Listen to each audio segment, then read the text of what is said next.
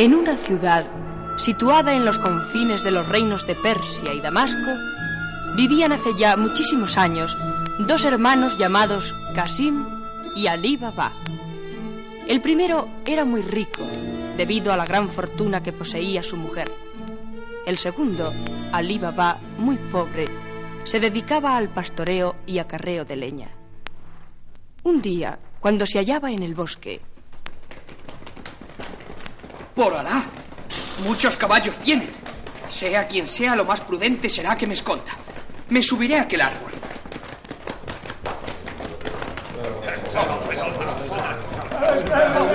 ¡Alto!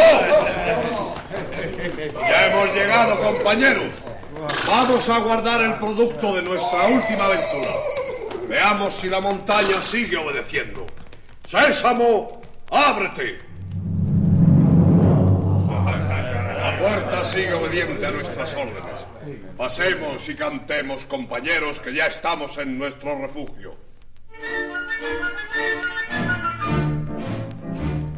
A más de mil aventuras nos acompañó la suerte, de todas ellas volvimos, librándonos de la muerte.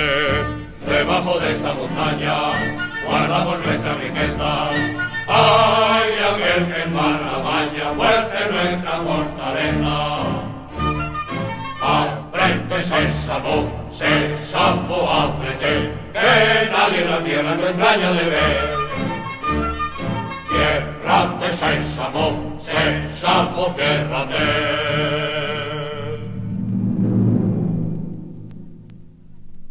Durante toda esta maniobra de los bandidos, Ali Baba permaneció oculto entre las ramas de la encina y, muerto de miedo, no se atrevió a bajar del árbol.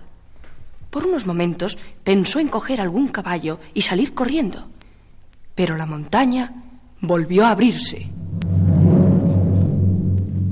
Y los bandidos, tras de cerrar la gran puerta, ¡Sésamo, ciérrate! marcháronse dejando de nuevo el bosque tranquilo y silencioso. Por las uríes del paraíso. ¿Quién lo hubiera creído? El capitán gritaba no sé qué y la montaña se abría. ¿Cómo era lo que decía? ¡Ah, ya! ¡Pénjamo! ¡Ábrete! No, no puede ser eso. Todavía no se ha descubierto. Se... Sesos... No, de eso no hay. Sesa... Sesa... ¡Eso es! ¡Sésamo! ¡Ábrete! Y la montaña volvió a abrirse y Alí Baba entró. Y ni corto ni perezoso llenó sus bolsillos y alforjas de monedas y pedrería que allí había amontonadas con gran profusión. Luego, como alma que lleva el diablo, se fue a su casa donde se hallaban de visita su hermano Casim y su esposa. Hermano Ali, ¿de dónde vienes tan corriendo y todo cargado de riquezas? Oh, Casim, vengo de correr una gran aventura. ¿Eh? Pues verás, me encontraba yo en el bosque. Y le contó C por B toda su aventura. Casim, que era muy ambicioso y aunque rico quería serlo más, en cuanto salió de casa de Ali Baba, se dirigió a toda la velocidad de su caballo hacia el lugar donde estaba la cueva y entró. Y quiso su mala suerte que en aquellos momentos volvieran los bandidos. Bien, étenos aquí de nuevo con más tesoros, compañeros. Pero, ¡eh! ¡Alguien ha entrado aquí!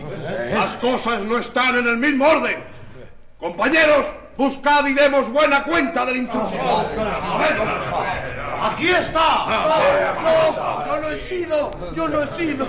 Fue mi hermano.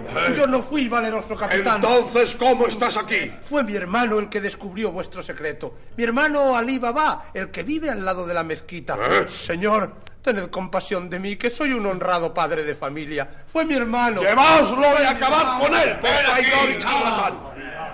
Y ahora hay que acabar con el hermano y con la familia para que el secreto de nuestro tesoro quede bien guardado. Vamos a disfrazarnos de mercaderes de aceite. Yo seré el mercader y cada uno de vosotros irá metido en una de las orzas del aceite.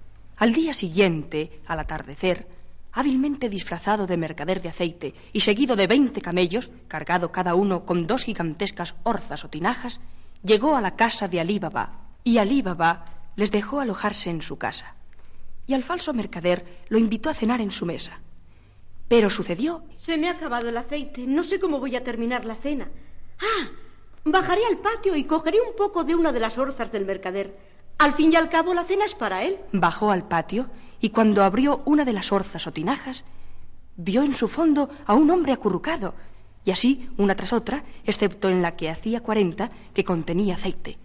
Cogió gran cantidad, calentándolo hasta hacerlo hervir, y volcándolo en cada una de las tinajas, acabó con todos los bandidos. ¿Conocéis a este hombre? Esperad que le descubra la cara. Sí, es el amigo de mi amigo de Damasco, Ali Benzúa. Pero... ¡No! ¡No! ¡Es el capitán de los bandidos! ¡Ah, traidor! ¡Traidora! ¡Ah! Y tras breve pero violenta lucha, el capitán de los bandidos fue muerto. Entonces, Margiana, la esclava, contó todo lo ocurrido en el patio. Esclava Margiana, desde este mismo instante dejas de serlo. Te colmaré de riquezas y te haré mi esposa.